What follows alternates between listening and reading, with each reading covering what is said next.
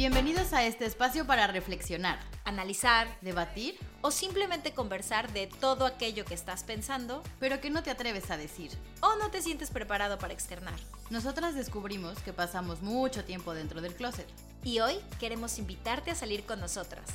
Esto es El Closet.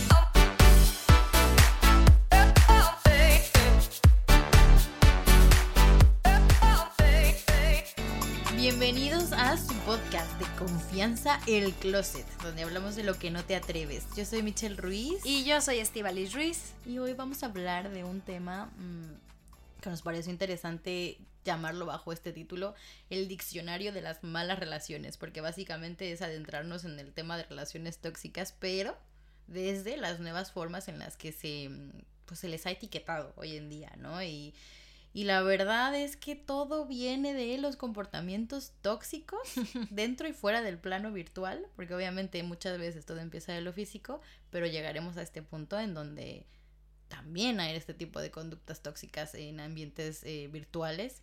Y bueno, cada uno tiene un nombre, ¿no? Y que en realidad estos nombres, la mayoría de ellos vienen porque se empezaron a dar de manera virtual, ¿no? Y ahora más bien ya se les ha llevado también al, al campo físico, pero empezaron porque era algo que sucedía en el mundo virtual. Y es que hay muchos similares. De hecho, lo que vamos a hacer hoy, pues no, no les vamos a hablar de los mil y un que encontramos en el research, pero vamos a hablarles de algunos y a identificarlos un poco con lo que ya conocíamos o con lo que puede ser en el mundo físico, ¿no? O sea, porque como dices, unos han salido a raíz de la, del, incluso de la pandemia, ¿no? De la nueva forma de relacionarnos.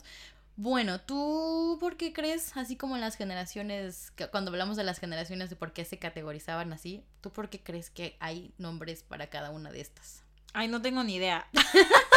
no sé, ni me importa y yo ya me voy. No, bueno, yo, yo creo que surge de esta necesidad de etiquetar las cosas. Es que, por, porque yo cuando estuve leyendo, es que me salieron cosas hasta que yo a lo mejor... Eh, ¿Has hecho? Ah. No, no, no, pero que me sentí como señora mayor diciendo, ay, por favor, ¿esto qué?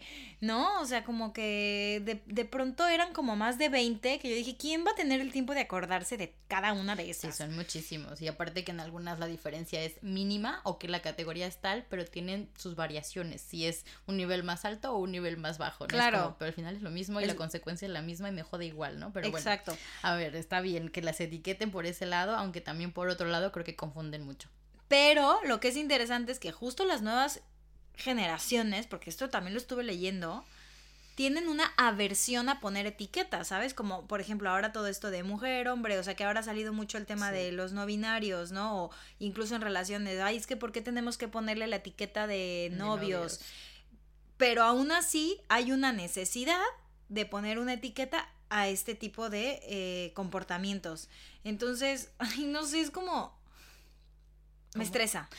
A ver, yo Como señora grande me estresa. Yo entré en conflicto al principio porque decía, es que tantas etiquetas y son muy similares y me confunden y tal. Y luego dije, eh, tiene razón que hay que llamarlas por su nombre, porque solamente así las podemos detectar, reconocer y en, y en su momento, claramente, modificarlo. Porque al final esto puede eh, resultar en conductas violentas físicas o quedarse en las psicológicas, pero que de nuevo, si no, si no, las, si no las detectas, si no las, las trabajas o las ¿cómo decirlo? Las rechazas o no mm. sé, pues, pues vas a seguir ahí metida, ¿no? Claro, yo creo que también los nombres vienen mucho de, bueno, pues esta, eh, esta globalización que hay. Prácticamente existe un catálogo extenso. Este, lo que les decía, hasta cierto punto para mí es ridículo. Em, Pero bueno, vamos a hablar de cinco nada más. Si quieres, damos tú uno y otro y así vamos adentrándonos un poquito en ellas, porque si no nos ponemos a hablar de más, mm, no nos da no nos da la vida. Ay, no me deja salirme tantito de la escaleta.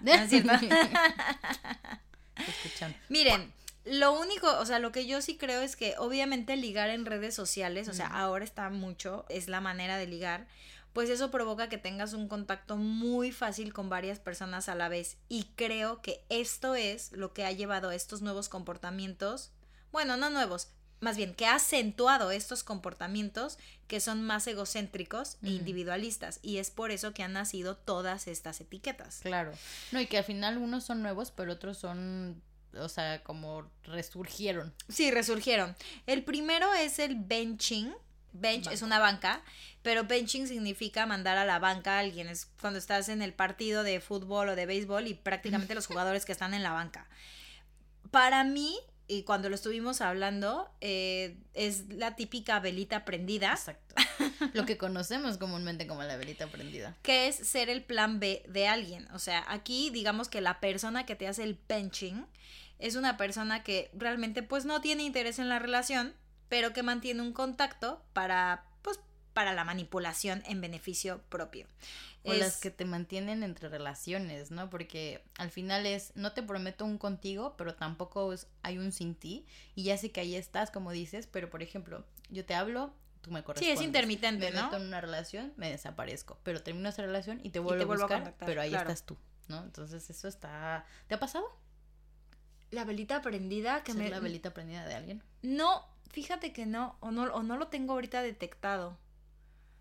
No lo tengo detectado. No, creo que no. Es que como yo siempre eh, estuve como en relaciones fijas, Sí, nu- nunca rolloso. iba y volvía con... Mm. O sea, como que para mí era, se acaba la relación y ya está. Ya. ¿No? Entonces, tú... Sí. Pero, pues, o sea, ¿Pero tú fuiste la velita muy- prendida o tú hiciste benching? No, yo no he hecho benching, creo. pues creo que no. Eh, pero sí me lo hicieron. O sea, lo tengo más detectado una vez. Y a ver, no es que yo eche culpas, ¿no? Yo ahí estaba disponible, tal cual. Me, me mandaban al banquillo. Y de repente. esperabas. Exacto. Y de repente, a ver, de repente yo también hacía mi vida. No es como que estuviera ahí esperando a ver a qué hora me llamaban. Pero es verdad que por, yo creo que por unos seis años. Ay, Eh, muchísimo. Era como yo tenía novio, eh, nada, de repente ya no tenía novio y hasta aparecía, ¿no? Me olía y ella no tenía novio, no estaba haciendo nada y entonces me buscaba. Y así rayamos, pero siempre desde un inicio fue un no somos nada. Pero no somos, o sea, pero no, no, no desaparecíamos el uno del otro, ¿sabes? Era muy raro. Pero tú lo tenías claro. Eh, sí, no, al principio la verdad sí eso me hizo daño. O sea, a lo mejor ahí. No recuerdo la verdad, ¿eh? Si, si lo llegamos a hablar en plan. Esto no es serio, no sé qué, no sé cuá. Pero yo sí recuerdo haber querido empezar algo y desbloqueaste un recuerdo, gracias. hoy, hoy me voy a ir al rincón de pensar.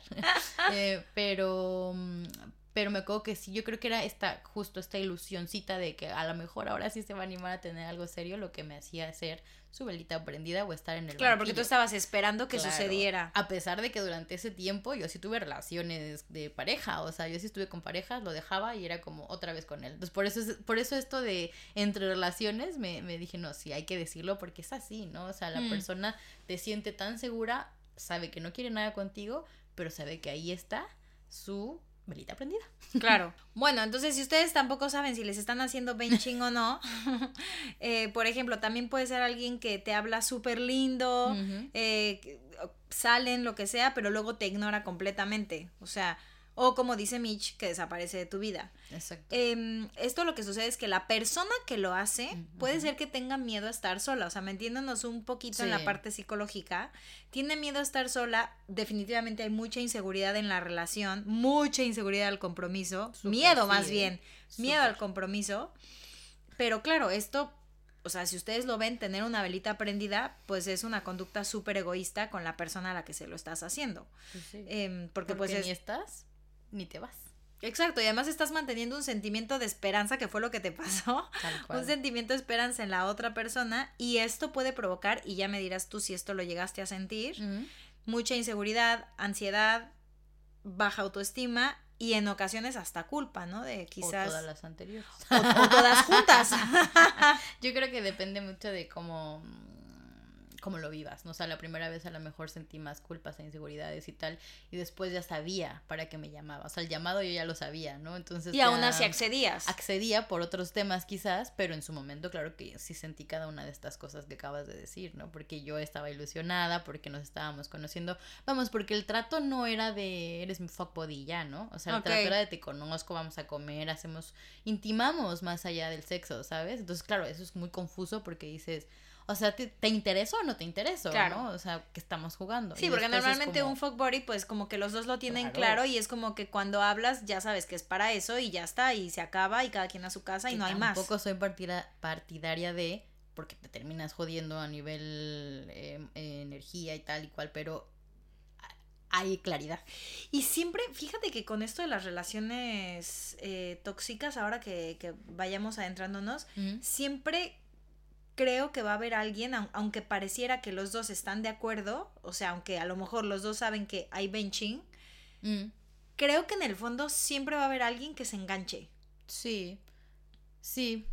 No es sé. que al ¿eh? final, a ver, al final estás relacionándote con alguien más. Es, es muy complejo no desarrollar emociones o sentimientos hacia una persona cuando sales a comer, le cuentas de tus problemas y tal. pues, es como se construye una relación. Claro. Aún con el conocimiento de decir esto no va, nunca va a ser formal.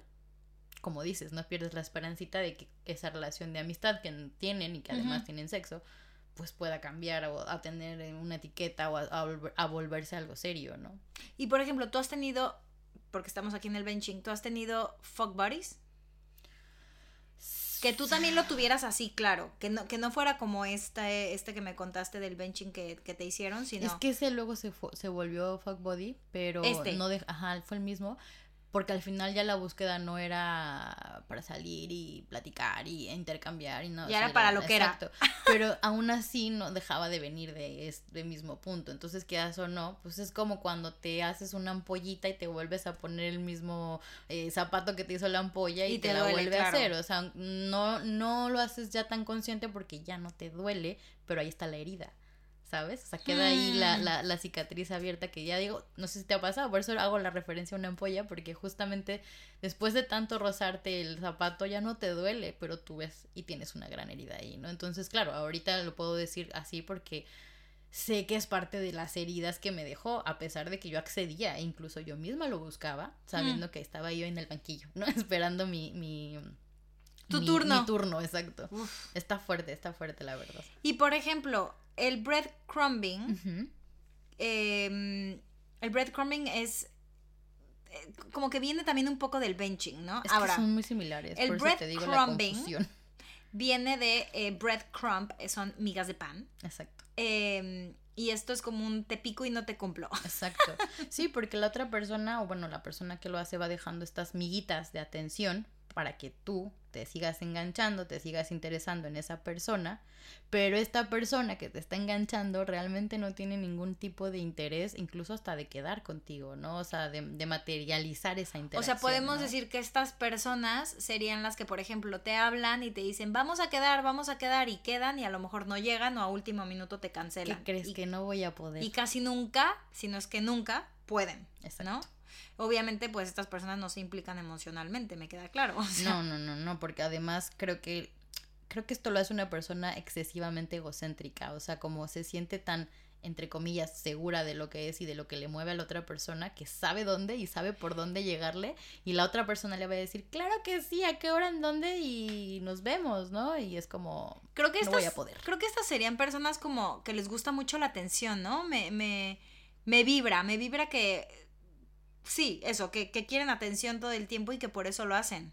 claro. Ahora, normalmente el que hace el breadcrumbing lo hace con varias personas a la vez. Sí, es que imagínate qué fácil, ¿no? O sea, so- solo es un texto lo que yo te mando o incluso una llamada o qué sé yo. O sea, es como Sí, está el tonteo, el coqueteo. exacto, pero no conca- nunca nunca concluye nada, ¿no? Y yo creo que aquí es donde se puede confundir con el del banquillo, el, ¿cómo se llama? El Benching. El benching, porque claro, en, al final te estoy picando para que estés ahí, te estoy mandando mensajes, te estoy mandando señales de que pues qué guapa, ¿no? O comentándote en cositas, en fotos o tal, y, y, y al final uno lo concluye, o sea, me refiero, se ven, el benching sí quedan. concluye. pero nunca formalizan, y el otro no, o por lo general no, y cuando lo hacen es como, uy, de vez en cuando, como una vez al mes, ¿no? Y todo, pero mientras te viene escribiendo y te viene diciendo cosas, y tú estás ahí enganchadísima o enganchadísimo, porque esa otra persona te está que eres muy guapa, que no sé qué, bla, bla, bla, y tal, y pues estás ahí, o a ver, a quién no le gusta que le endulcen el oído, ¿no? Sí, claro. Pero no concretan nada, ¿no? Entonces yo creo que esa es como la más, la diferencia más común entre estas dos, ¿no? La diferencia más Ujú. grande. Perdón, la diferencia más grande, exactamente, porque pues las dos es mantener el contacto, nada más que una sí lo concreta y la Y otra la otra no. no, no siempre, Casi no por nunca. lo general, exacto. Creo que, a mí, creo que a mí no me han hecho breadcrumbing tampoco. Es que. Ay, es que soy otra generación, oigan. Ah. Ay, señora. Ay, la señora de su Ya casa. siéntese, señora. Pues a mí sí me lo han hecho. ¿Sí? Pero. Maldita sea, ¿dónde están esos hombres? Los voy a ir a golpear, ¿no es cierto?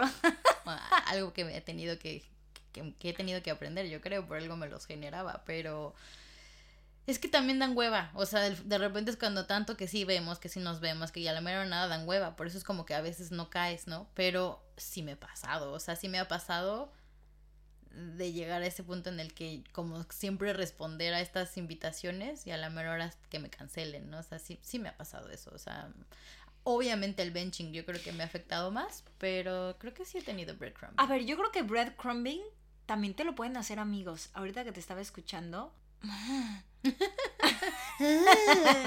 es que ahorita caí en cuenta que a mí me lo han hecho personas, no voy a decir amigos, personas que realmente no ha sido de carácter romántico ni sexual, pero que ha sido en plan amistad y me ha pasado mucho esto como de sí, sí, veámonos, veámonos y sí, y luego yo te llamo, nunca nos vemos.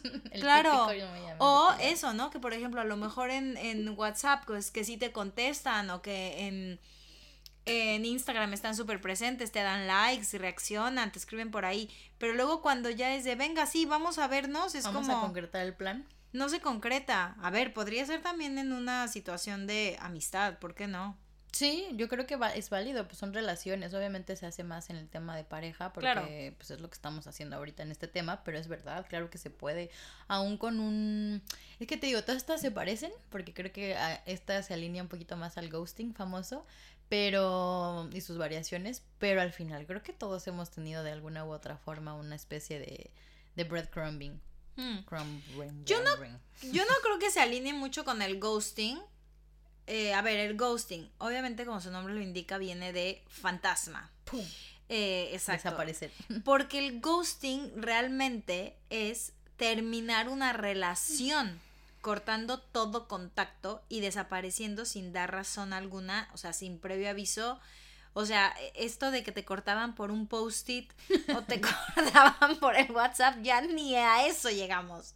Este, o sea, es de un día dejó de contestarte, un día dejó de llamarte, un mm. día dejó de responder tus llamadas, incluso te pueden llegar a bloquear y así es como te enteras que pues ya no estás saliendo con esa persona. Claro, o sea, bueno, sí, es verdad, no es similar, uno viene uno con el otro, pero eh, creo que también, ahí es donde también me, me entro en confusiones, bueno, entro en confusiones porque la forma, digamos, más, o sea, hay dos, dos variaciones del ghosting, ¿no? Que es el cricketing y el curving. Ay, es que esto me desesperó cuando empecé a leer, porque era como, a ver, pónganse claros ya, o sea, con que tengamos el ghosting es más que suficiente. O sea, ya entendí que vas a desaparecer de este, de mi vida, ¿no? Pero ¿por qué así? Porque claro, hay unos que no son tan atrevidos en dejarte de contestar y bloquearte de redes sociales y es del que eso es muy cruel, oye. Muy la verdad. Pero hay gente más, entre comillas, considerada que son el cricketing, que es cuando te deja de responder mensajes o llamadas o lo que sea por mucho tiempo y cuando responde lo puede hacer de manera escueta o monosilábica, ¿no? Del sí, no, mañana, vale, ajá. Emoji. Así, emoji. Y que no, no interactúan más allá. Y en el cricketing también lo que buscan es tener el control máximo de la, de la situación. O sea, ellos son los que deciden cómo, cuándo y dónde en todo momento. O sea, el ghosting también, porque claramente el que hace ghosting ya se largó y él decidió cuándo, cómo y dónde sin siquiera preguntarte. Pero en el cricketing, como dices, como ellos se tardan mucho en responder, es como que ellos tienen este poder de decidir, o sea, tú me escribiste hoy, ah, pues no, yo no te contesto hoy, a mí no me viene bien hoy, entonces te contesto en tres días porque yo decido que esto es lo mejor para mí. Exacto. ¿No? Ahora, esto puede llegar a generar muchísima frustración, evidentemente. No manches, sí. Y yo lo que estaba leyendo es que sobre todo el cricketing eh, se acerca peligrosamente al maltrato psicológico. Porque evidentemente, como si te responden, o sea, al final el ghosting es cruel, pero pues ya se largó y ya viste que, ok, bueno, ya te fuiste, no quisiste. Ya te bloqueé de todos lados, pues ya qué hago, ¿no? ya entendí, entendiste, ¿no? Eh, lo, lo que quiere. Pero el cricketing, desgraciadamente, como esta persona vuelve y vuelve y vuelve o te deja esperando, eh, se puede hacer un maltrato psicológico y puede provocar muchísima dependencia y ansiedad en la otra persona. Eh, sobra decir que habrá mucha inseguridad y que mina con el autoestima, porque obviamente si tú estás esperando siempre que te contesten, generará en la otra persona pues muchas dudas de seré yo, qué estoy haciendo mal, qué fue lo que dije esta vez, que no quiera contestarme, etcétera. Entonces, se ponen un montón de dudas que bueno, pues sí, digo, al final este tipo de variaciones del ghosting también son fuertes, pero es un poco lo mismo, ¿no? Se dan en estos mundos virtuales, ¿no? O sea, que todavía como dices el ghosting, pues sí, yo tenía una relación y de repente ya me enteré que no la tengo, ¿no? Pero las otras dos, sí es como, no me contesta o me contesta, pero no, o sea, no deja claro que no hay interés, pero es súper cortante y súper distante, ¿no? Claro, y es que el curving, que no lo habíamos dicho, también es un rechazo, pero es de una forma, digamos, que es tan sutil y tan ambigua que ni siquiera te das cuenta. O sea, digamos que esta persona es como ni muy, muy, ni tanta, ¿no? Ni te confirma, ni te desmiente. Es, como... Que no confrontan. Al claro. final es, no, quiero, no me interesas. Pero como no te lo pueden decir, ahí siguen contestando. O sea, pero tampoco te lo dicen, oye, me gustas, oye, me interesas. Es por eso, ni te lo digo, ni no te lo digo. Entonces. Es que esto es muy. Es que estos son como pasivos agresivos. Exactamente, allá iba, que eran pasivos agresivos. Porque no. Híjole. O sea, se comunican, pero no son honestos. Claro. O sea, es como. No, sé. O sea, yo creo que esto es, esto es más fuerte. ¿A ti te los han hecho alguno de estos tres? pues no estoy tan segura de que me lo hayan hecho. Eh, creo que me hicieron una especie de ghosting con un chico que es, es que voy a decir una especie de ghosting porque realmente no tenía una relación con la persona. O sea, como que apenas nos habíamos conocido aquí en Madrid y salimos uno un día y el chico estaba como súper interesado, más bien creo que fue como fue cortés en, en, decir, ay, sí, sí, nos vemos mañana y luego al día siguiente nunca me contestó y yo le mandé dos mensajes. Es mentira, pues me hizo cricketing. ajá, ya sabes cuál. Me hizo cricketing porque justo vio mi mensaje que yo le escribí de, oye, sí vamos a ir a comer hoy.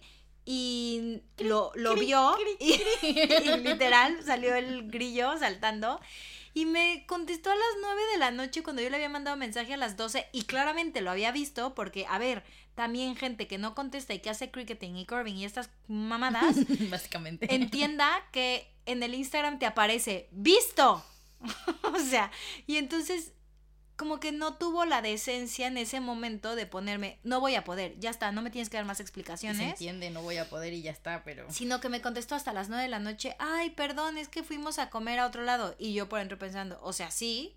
Avísame. Pero pudiste haber avisado. Y yo como la verdad es que sí me había enganchado porque estaba muy guapo el muchacho, yo todavía ahí le puse, ah, bueno, sí, no te preocupes, digo, si quieres, claro, yo todavía, si quieres, este, mira a cenar o algo así, o mañana me dices, otra vez me vio y no te contestó. Y no me contestó y me contestó como hasta las 2, 3 de la mañana. Ay, es que nos quedamos no sé qué. Y yo, chico, pero si acabo de ver que lo viste en cuanto yo lo escribí. Independientemente de que no lo, o sea, de que lo haya visto, es como para quedas largas. O sea, es como, ya te leí, a lo mejor ahorita estoy en algo. Y no estoy pues interesado. contestas, no estoy interesado. ¿Sabes qué? Yo creo que mejor no nos vemos. Pero no, es que esa es la parte en la que no confrontan. Y gracias a personas como este hombrecito, existen estos fucking términos que digo Claro. Uno se los lleva después a terapia, gracias.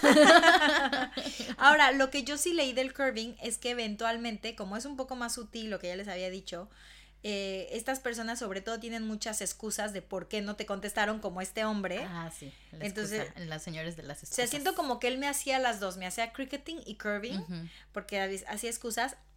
Eh, digamos que eventualmente estas dos te van a llevar al ghosting, o sea, a desaparecer. Lo que pasa es que el curving, digamos que va como más tranqui, o sea, como que se va a hacer del rogar.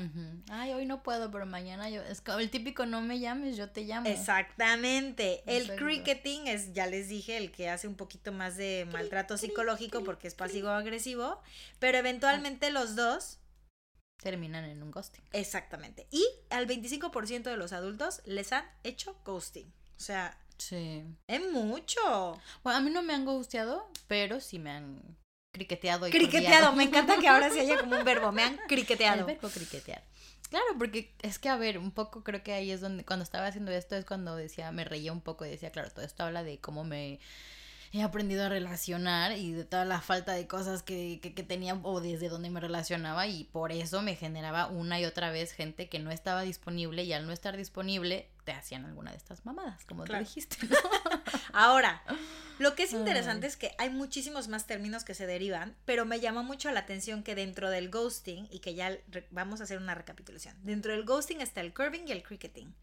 Hay uno que se llama sunbeam, que me, o sea, solo lo voy a mencionar así rápido Y el porque... Caspering y no sé cuántos. Sí, no, eran Ah, muchos, pero el que, el que más me llamó la atención Mm. fue este, el sunbeam, porque literal decía, zombie. Es cuando regresa de entre los muertos y reaparece como si nada hubiera pasado. Y me daba una risa porque decía, Esos son bien comunes.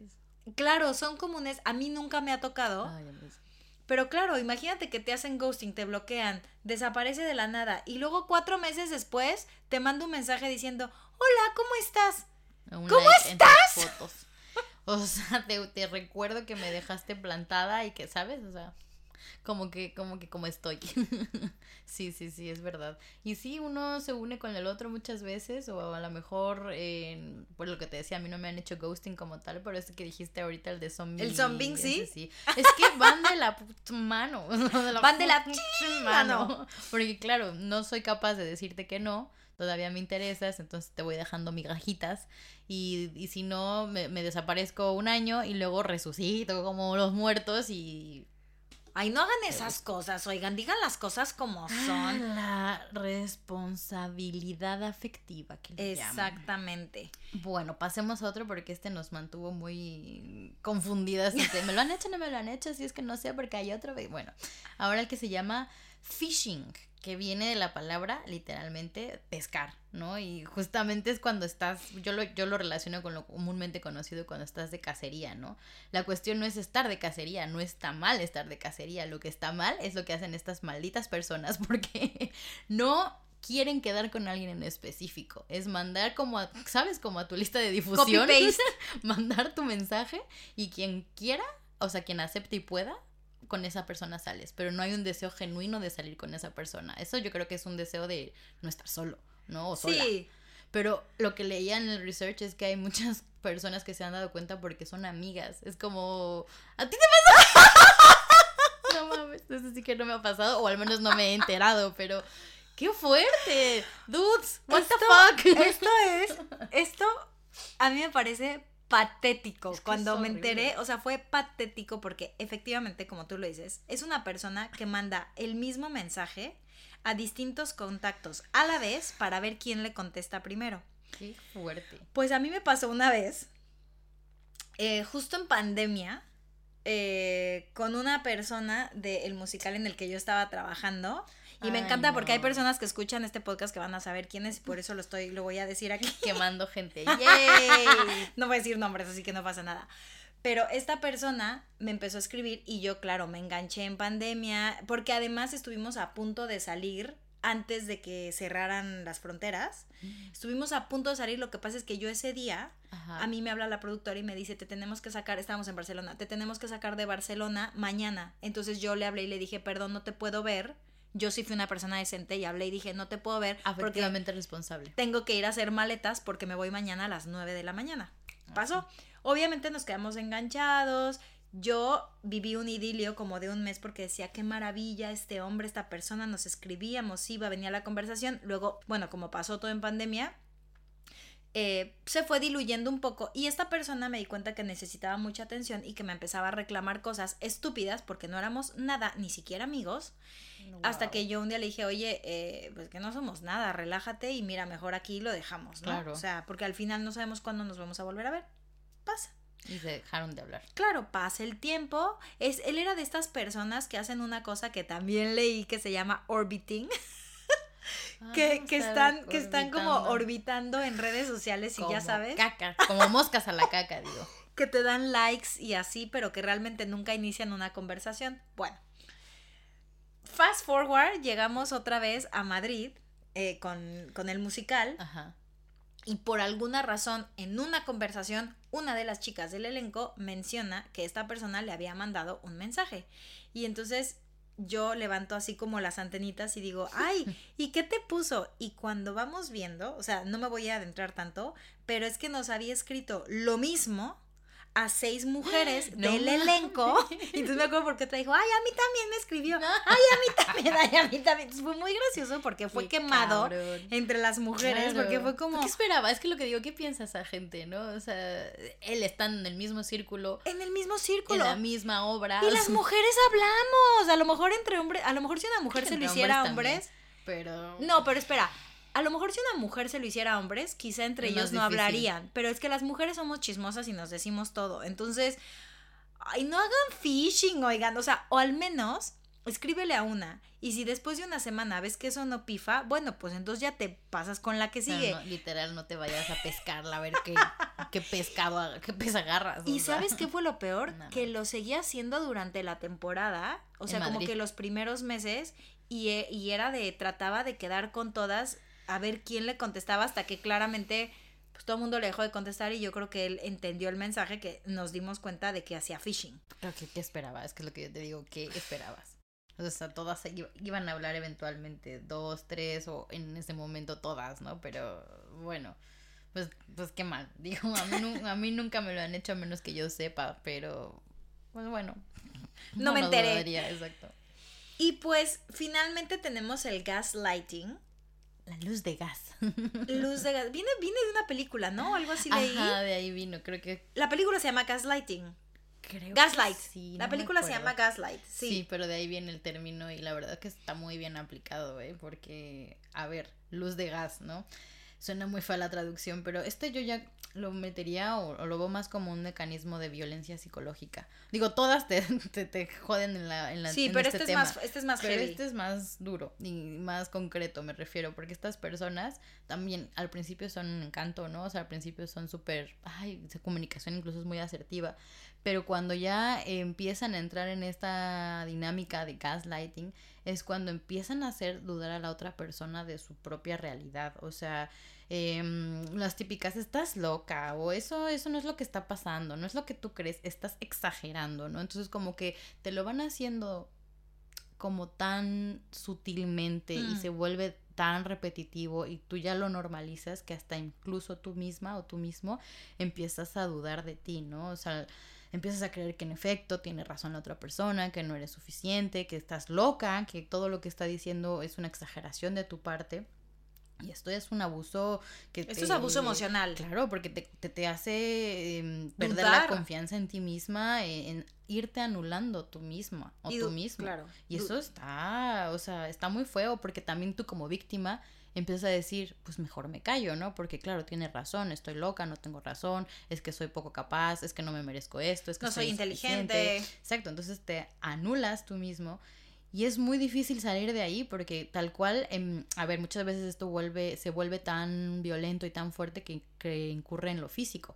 Pero muchas veces no. Pero ¿qué más quieres, no? O sea, si, si la persona ya te está tratando como la suela de su zapato, pues un golpe ya es como el menor de tus problemas, ¿sabes? Ya el trastorno psicológico está implantado y el problema con este tipo de violencia es que la leía, ¿no? Que la gente que ha llegado a pedir ayuda no, no procede porque no hay una evidencia física del maltrato. Entonces es una cosa Eso que los psicólogos eh, están como en este tema de la sal- del apoyo a la salud mental y decir, no necesitas que la mujer llegue con el ojo morado para decir que está sufriendo violencia psicológica o el hombre. ¿no? Porque también se da Al en los revés. otros casos, Claro. pero es más común en las mujeres por, pues, por la cultura, porque somos más vulnerables, etcétera.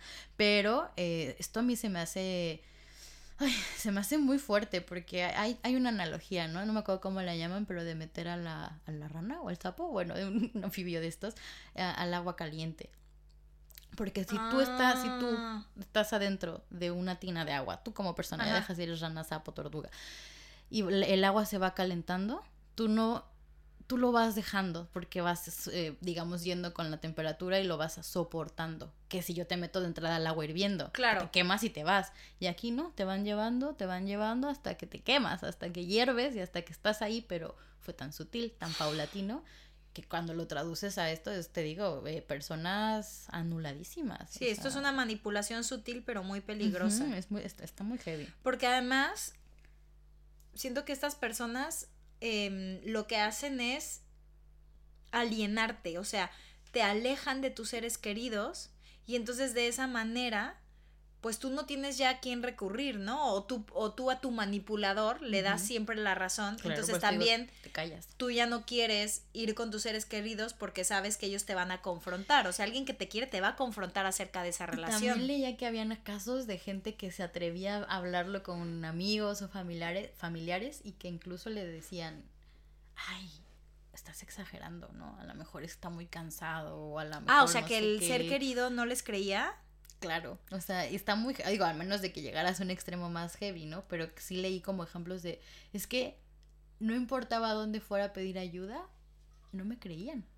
Y dije, ¿cómo? Pero cómo, a ver, a ver, también la gente que no le cree, o sea, a mí llega una amiga o llega un familiar y me dice, me está pasando esto y lo primero que quiero es indagar y al contrario, que me cuente más y ver de qué manera te ayudo. Yo, también. jamás sería Yo para decirle a un ser querido, No estás exagerando. claro, no estás exagerando, ¿no crees que, o sea, incluso si a alguien le hicieran ghosting, o sea, Sí, sí, sí. tienes Por eso toda me, la me razón. impactó mucho leer eso, porque imagínate una persona a ese nivel de violentada, pues ¿qué hace?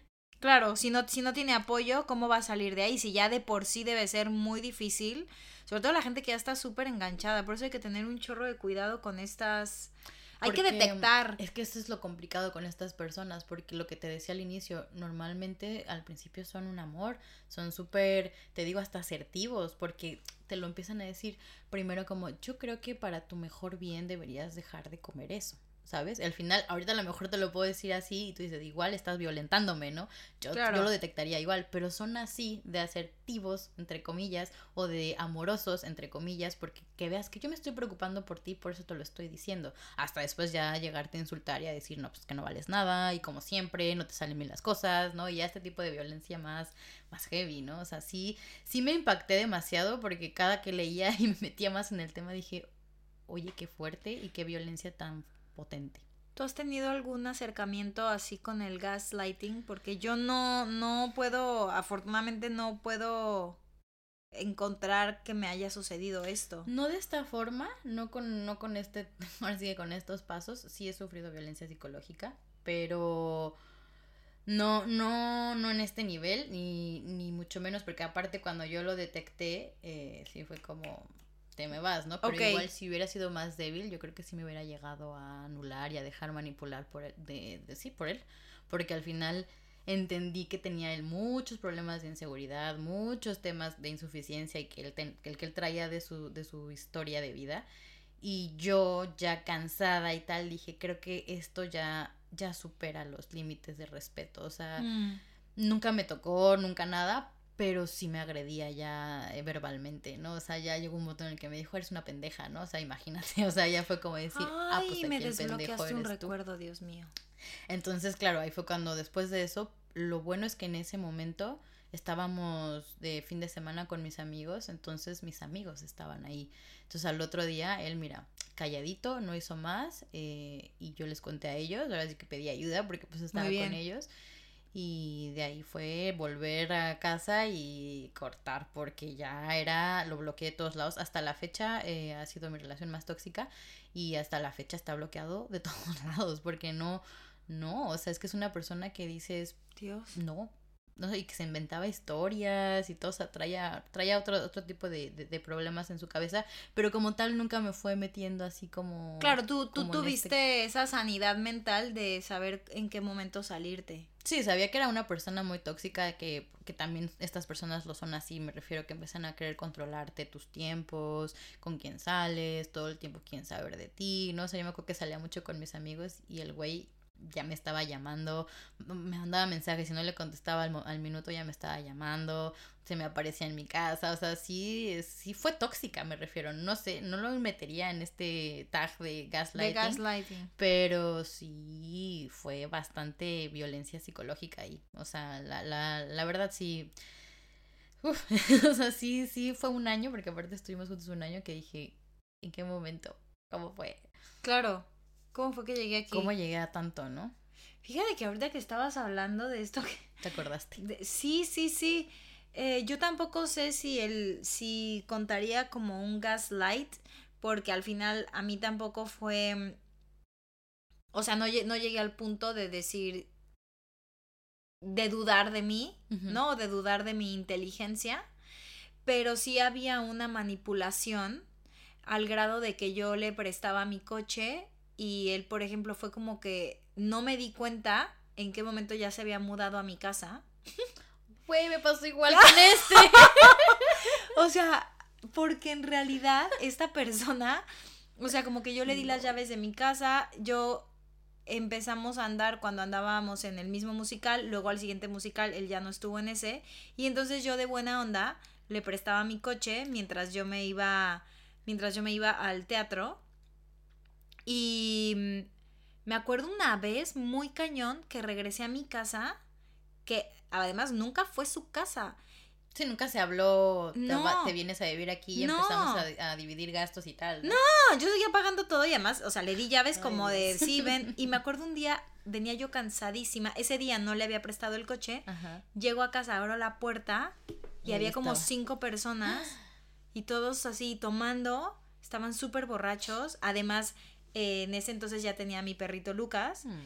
Y lo veo al perro que estaba súper estresado y claro, eso a mí me mandó al demonio porque es como... Con mi hijo, ¿no? Exacto, con mi hijo, ¿no? Y me acuerdo, él estaba súper borracho y me acuerdo que la discusión que tuvimos era de por qué había invitado gente y no me había avisado. Y en él... tu casa. Claro, recuerdo que fue como todo, ya sabes, no sé cómo movió toda la... Mm, historia. La conversación, ajá, la historia, para hacerme creer que yo estaba siendo súper egoísta y que yo prácticamente era una mala novia y que cómo era posible yo creo que ahí empezaba a intentar hacer gaslight. Decir, porque manipuladores, es que estos son manipuladores. Porque era de, pero, pero si tú me diste las llaves de tu casa, entonces ¿para qué me das las llaves de tu casa? Pero además son amigos, tú los conoces. O sea, como haciéndome creer que yo estaba exagerando, que es, que es una de las cosas del gaslight. Pero claro, yo a partir de ahí fue de, aquí hay fue, fue, una alerta roja y a mí también me mandaron a la chingada con esas palabras porque nunca en mi vida alguien me había o sea, es el único hombre que te ha dicho que se ha atrevido a gritarme aparte en plena calle pública por una estupidez de fue como algo nos pasó con un recibo del del internet y algo él se enojó, veníamos a una discusión así súper heavy en el coche y me acuerdo que yo le dije, pues si no te gusta, bájate del coche, pues era mi coche, bájate del coche y, y lárgate. Y me acuerdo que se bajó y me gritó así, en, plena calle, así, todos los coches escuchaban así de chica tu madre. Y yo, nunca en mi vida, y me acuerdo que cuando se, los, se lo conté a mis amigas, incrédulas. Claro, y lo primero que me dijeron es, te largas de esa relación. Y de hecho, esta fue la relación con la que yo en algún momento tuve que ir a terapia para poder desengancharme. Ah. Porque esta persona, ay Dios mío, ahora estoy cayendo en cuenta. me hicieron de todo. me hicieron gaslight y me hicieron, ¿cómo se llama este el que regresaba y así? Como el cricketing o eso, como que regresaba y me volvía a mm. escribir y como que se, se reaparecía. no sé qué. Ándale, pues como que se reaparecía y se reaparecía y por eso no lograba, no lograba yo desengancharme hasta que fui a terapia y claro, la terapeuta me hizo ver, estás en una relación tóxica, claro. tienes que salirte de ahí. Si ustedes están preguntando si están siendo gaslighteados, aquí hay como unos puntos a tomar en cuenta y, y pues pregúntense y si caen en dos o más, pues les aseguro que sí están siendo gaslighteados. Lo primero es que tú te cuestiones todo, o sea, que tú todo el tiempo te preguntes, ¿estaré bien? Este, dudando de ti, ¿no? Dudando de ti. Mm. La segunda es que siempre te disculpes ante los demás y sobre todo que mm. disculpes a la pareja. Que esto a mí sí me pasaba, ¿eh? Yo siempre me acuerdo con ¿Lo, ¿lo disculpabas? Sí. Mi mamá va a saber quién es esta persona cuando escuche este capítulo porque me acuerdo que mi mamá no lo soportaba. Bueno. y yo siempre le estaba excusando todo, todo, todo. Y, ella notaba esa violencia. Sí, ella notaba esa violencia. De hecho, ay, me encanta este dicho de mamás que dicen, eh, ve cómo trata a su mamá y así te va a ah, tratar. Tal cual. Y me acuerdo que una vez, imagínate, esto fue súper vergonzoso. Íbamos en mi coche, no me acuerdo dónde fuimos, y habíamos invitado a comer a su mamá y a mi mamá. Yo creo que fue como un 10 de mayo o algo así y él iba manejando. Y entonces su mamá se quiso sentar atrás, entonces llevábamos a las dos mamás atrás, y nosotros dos al frente. Ya. Pues iba manejando como un loco, como valiéndole madres la, vida de la gente que traía arriba del coche y arriesgándonos. Y me acuerdo que ese día cuando ya, eh, como más bien como a la semana, mi mamá fue la que me dijo, me dijo, no me gustó. Si él puede manejar y expresarse de esa manera con su mamá, dice, ya deja tú, la suegra, con su mamá dentro del coche, piensa cómo te va a tratar a ti. Y eso también fue una como alerta roja que dije, ¡ah, mi mamá tiene razón! Sí, la, la, cosa es como me salgo, ¿no? Ya que estoy este, a este nivel de enganchada. Luego, este otra, otra, otro de los key points que pueden tener, que pueden preguntarse para saber si están siendo gaslighteados es que mientes para evitar que tu realidad cambie. Eso es ya cuando, bueno, puede ser que esté muy avanzado, pero como que tú solito te creas esta como pantalla y te mientes y todo está bien, todo está bien para, para seguir con esta persona. La siguiente es que te cuesta mucho tomar decisiones, hasta las más simples. Entonces ahí también fíjense, porque si no eres capaz de decir, sí, sí, vamos a la comida, o sí, sí, vamos al baby shower, o sí, voy a comer contigo, Mitch. O sea, si siempre tienes que pensártelo, porque a lo mejor le tienes que preguntar a él, o él te tiene que validar, pues, o ella, ¿no? Depende. La otra es que sientes que no haces nada bien. Buah, qué fuerte. Eso está súper fuerte, porque imagínate que estás en una relación y todo el tiempo te preguntas si no lo estás haciendo bien. Y ahí mismo puede entrar el que te preguntas por qué no eres feliz. O sea, ¿no? Que a lo mejor estés con esta persona y digas, es que no entiendo por qué no soy feliz. A mí me pasaba eso, ¿eh? Con esta persona. O sea, no, no dudaba a ese grado de mí, pero sí decía, es que según yo sí lo quiero, ¿no? O sea, es como, o sea, pero ¿por qué sigues con él si te trata mal? Pues que, que así nos queremos. pero no eres feliz. Pero, ah, espérate, que esto me hiciste acordarme que después de esto de que pasó, de que me agredió y tal y cual, esto era noviembre y habíamos ido ahí a la casa del fin de, de fin de semana por mi cumpleaños. Y en diciembre habíamos planeado un viaje a Los Cabos nos fuimos a los cabos después de todo esto como una especie de decir, bueno, perdón, y él me pidió perdón y no sé qué. Pero Val, yo, yo lo quería matar. O sea, me refiero, yo esos días yo la pasé, o sea, pésimo. Cada que teníamos de convivir, que era todo el tiempo en, en el Airbnb en el que estábamos, era como, ¿no? O sea, como sentir este desprecio por esa persona. Como Dios, no, ahí claramente ya no hay amor. No, pero porque fue después de, de, de lo que me agredió y tal, pero antes de que me agrediera decía como, pues como estas cositas, pues pobre, ¿no? O sea, a lo mejor tiene estos problemas o no sé qué. Excusándolo. excusándolo o, ya cuestionándome el amor porque yo sentía por él o qué carajo sea lo que yo sentía, ¿no? Pero ahorita que has dicho como en cada uno de esos, pues a lo mejor también sí estuve... Te ibas identificando, claro. Gaslighting, ¿eh? O sea, a lo mejor sí... O sea, mi, mi, mi forma de concebirlo, de llamarlo es, pues sí, una relación tóxica, pero no sabía que era bajo esa etiqueta. Bajo esa etiqueta. Y la última es que tú te preguntas si eres suficientemente bueno. Y ahí sí, alerta. Yo creo que esa es más difícil de identificarla adentro. Eso a mí me pasó ya después, ya que había dejado la relación. A ver, no lo culpo solo a él, yo creo que mi insuficiencia, que ya hemos venido hablando en otros episodios, viene de más allá y por eso me generé una pareja así. Pero salió a relucir ya cuando dejé esa pareja porque noté que mi forma de relacionarme seguía siendo a través de la insuficiencia. Bueno, miren, a ver, si se sienten identificados con alguna de estas etiquetas que hemos dicho, yo lo primero que les diría es confíen muchísimo en su intuición. Porque, ay, no sé, no sé tú, Mitch, pero cuando yo me he escuchado, después de un tiempo veo que tengo la razón. Y cuando yo solita he ignorado como, pues mis pensamientos, o he ignorado aquello cuando mi corazón me dice, no, no, es por aquí, pues luego me doy cuenta que tenía que haberme escuchado y no haberme tomado por loca en ese momento. O sea que lo que quiero decir es que la intuición está ahí por algo. Entonces, primero confíen en su intuición y no busquen la aprobación afuera. O sea, en todo caso, pues no sé, vayan con alguien que, con quien más confianza le tengan. Y ojo, mucho ojo, cuates. no, y sean conscientes de sus valores, porque, no sé, yo cuando leía este research pensaba, claro, o sea, es que si no tienes tus valores asentados, es muy posible que te den la vuelta más fácilmente. O sea, tengan claro qué es lo que quieren en una relación y qué no, y denle soberanía a sus propios pensamientos, porque sí creo que muchas veces le damos más valor a lo que tienen los demás que decir. Bravo, Val para presidenta. No, ya. La verdad es que yo, yo también creo que regresando al punto de llevarlo a lo virtual, también tiene mucho que ver cómo han evolucionado los tiempos, ¿no? Porque obviamente es como tú te sientes en una relación, lo que va a generar después de un tiempo que sigas ahí. Pero todas estas etiquetas de las que hemos hablado y formas de relacionarse también han surgido de que cada vez es más fácil para la gente desechar las relaciones, que se tratan con menor interés, que no están humanizadas, porque realmente es tan fácil para ti hacer ghosting. claro.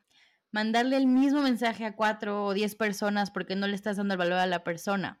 Entonces creo que esto es muy fuerte y eso es por lo que los lleva a esa facilidad de abandonar, ¿sabes? Precisamente por lo que hablábamos en el episodio anterior, de esta cultura de inmediatez, que los vínculos que creamos en el mundo virtual no están solidificados. Es tan fácil como dar un follow. Un follow y ya está. Mm. Como que ya está, es una persona, no es una página de memes, ¿sabes? Yo creo que está bueno todo lo que has dicho, pero también permitirte reaprender con esos nuevos contextos, porque hay que hablar de relaciones sanas a nivel virtual y a nivel no virtual, porque todas estas relaciones se llevan de un lado al otro, empiezan en aplicaciones de citas, acaban en el plano físico. Entonces es lo que decía hace rato, responsabilidad afectiva no matter what, porque si se habla desde un inicio el interés real, ya tú sabes si quieres seguir ahí o no, pero desgraciadamente eso ya no se tiene.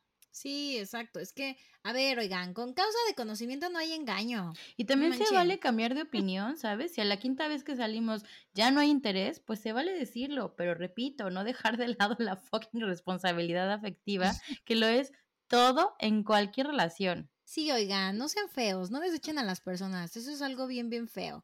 O sea, básicamente no le hagan a los demás lo que no les gustaría que les hicieran. Y Otra vez, yo para presidente. a huevo. Voten por Val. Justamente esto me viene a la mente porque cuando estaba leyendo me acordé de un autor sociólogo, o un sociólogo autor, que me recomendó un amigo que se llama Sigmund Bauman. Y este hombre tiene una serie de libros alrededor de las relaciones líquidas, de cómo las relaciones se han hecho así desechables como si nada.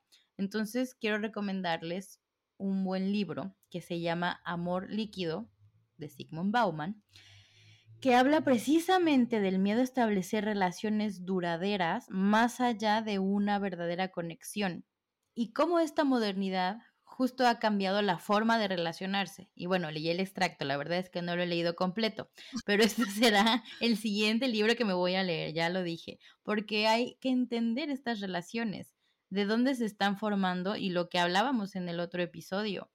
Estas nuevas generaciones, cómo se comunican y cómo crean vínculos, porque yo creo que no importa de dónde vengan ni de dónde surjan, hay que hacerlo otra vez de manera responsable. Y de manera honesta, oigan. Y bueno, a ver, esta vez Mitch no les trajo tips, pero yo sí. Sí, no, no me atrevo. Esta vez no me atrevo a dar tips porque la verdad, como lo he dicho, pide ayuda y ve a terapia porque creo que es muy difícil lo que decíamos hace rato, como cómo identificar muchas cosas cuando eres la víctima, ¿no? Pero a lo mejor habrá otras que no es así, así que go girl. Bueno, sí, a ver, en realidad eh, sí es de identificar y a ver, con estos tips que les voy a dar, yo no digo que sea la única solución. Obviamente esto solo es una pequeña ayuda de la que pueden buscar, pero sí que creo que hay que empezar a identificar. Entonces, lo primero, ¿cuál es el tipo de relación que te une con esa persona? ¿Y de dónde viene, no? ¿O, o qué? Sí, o sea, ¿qué es, que identifiquen si es una relación de pareja, si es solo de amigos, si es afectiva. Em, de fuck bodies. Ándale. sí, o sea, primero identifiquen cuál es el tipo de relación que te une esa persona. Después, identifica qué es lo que buscas y qué necesitas de una relación, sobre todo para saber si esta relación que tienes es lo que realmente quieres o estás ahí solo por estar o porque no te quieres quedar solo. Digo, ahí ya cada quien busca en su corazoncito, ¿no?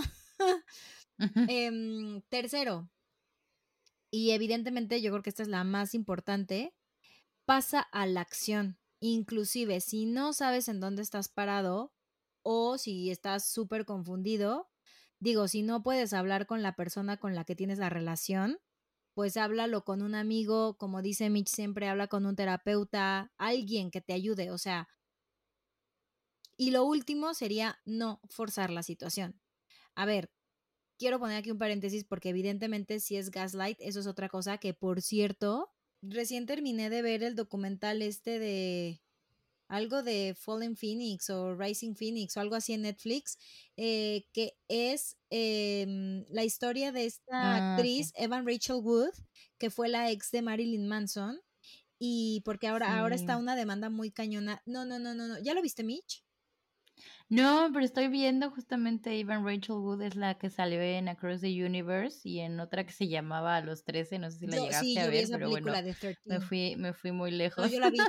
Oiga, Pero sí, es esta chica. Pero, a ver, ve- vean ese documental porque el gaslight que le hizo este tipo es de mucho miedo y justo em, ahora que lo vi pensaba, es que es verdad que si ya estás metido en un gaslight, o sea, ella que se lo hacen a los 18 años, ahí sí, o sea, estos tips que estoy dando, pues ni al caso, porque cuando ya te logran manipular y te logran meter en, en, en una relación tóxica, ella lo cuenta, o sea, fue muy difícil salir de ahí, pero algo que es muy rescatable de lo que ella dice, que fue la manera en la que se dio cuenta, obviamente tuvo que tocar fondo para darse cuenta que estaba en una relación pues donde estaba siendo muy maltratada y honestamente no les quiero decir cuál era el maltrato psicológico que ella tenía. Vea- vean el documental, yo estaba choqueadísima, o sea, de, de lo que ella vivió, estoy muy choqueada todavía.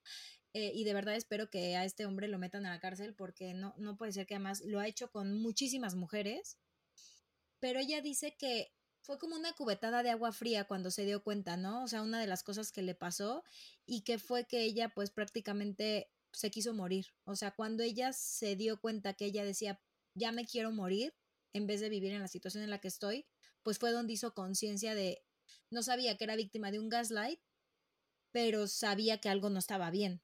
Y entonces ahí pidió ayuda. Madres, Entonces, pues cuando se fuerte. en una situación súper heavy, pues siempre pedir ayuda y confiar en su gente. Y bueno, me sale un poco el tema, pero regresando a, a- a lo que yo les decía, lo último es, no traten de estar en una relación si ya se dieron cuenta de la situación y sobre todo que es una situación que los está agrediendo y que, y que no está bien para ustedes. Entonces, la verdad, no gasten su tiempo en cambiarla porque una persona que está ahí y que los está dañando, pues no va a cambiar. Exacto. Sí, no te hagas daño. Ja, amiga, quiérete. Exactamente. Y es que, como acaba de decir Mitch, seguramente la persona no va a cambiar porque a esa persona le viene bien, no sé, hacerte el benching o bueno, evidentemente gaslight ya es otra cosa. em, y la única persona que va a sufrir eres tú.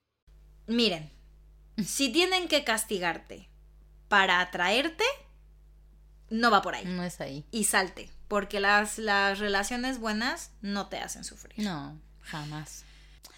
Pues bueno, creo que hemos llegado al final de este episodio. No, no sé si hay algún otro tip, recomendación, frase o algo que quieras dar. No, no, con, con todo esto creo que es, creo que hemos ahondado suficiente. Pues muchas gracias por, por tus tips, por, por abrirte a contar también tu, tu revelación. Guau.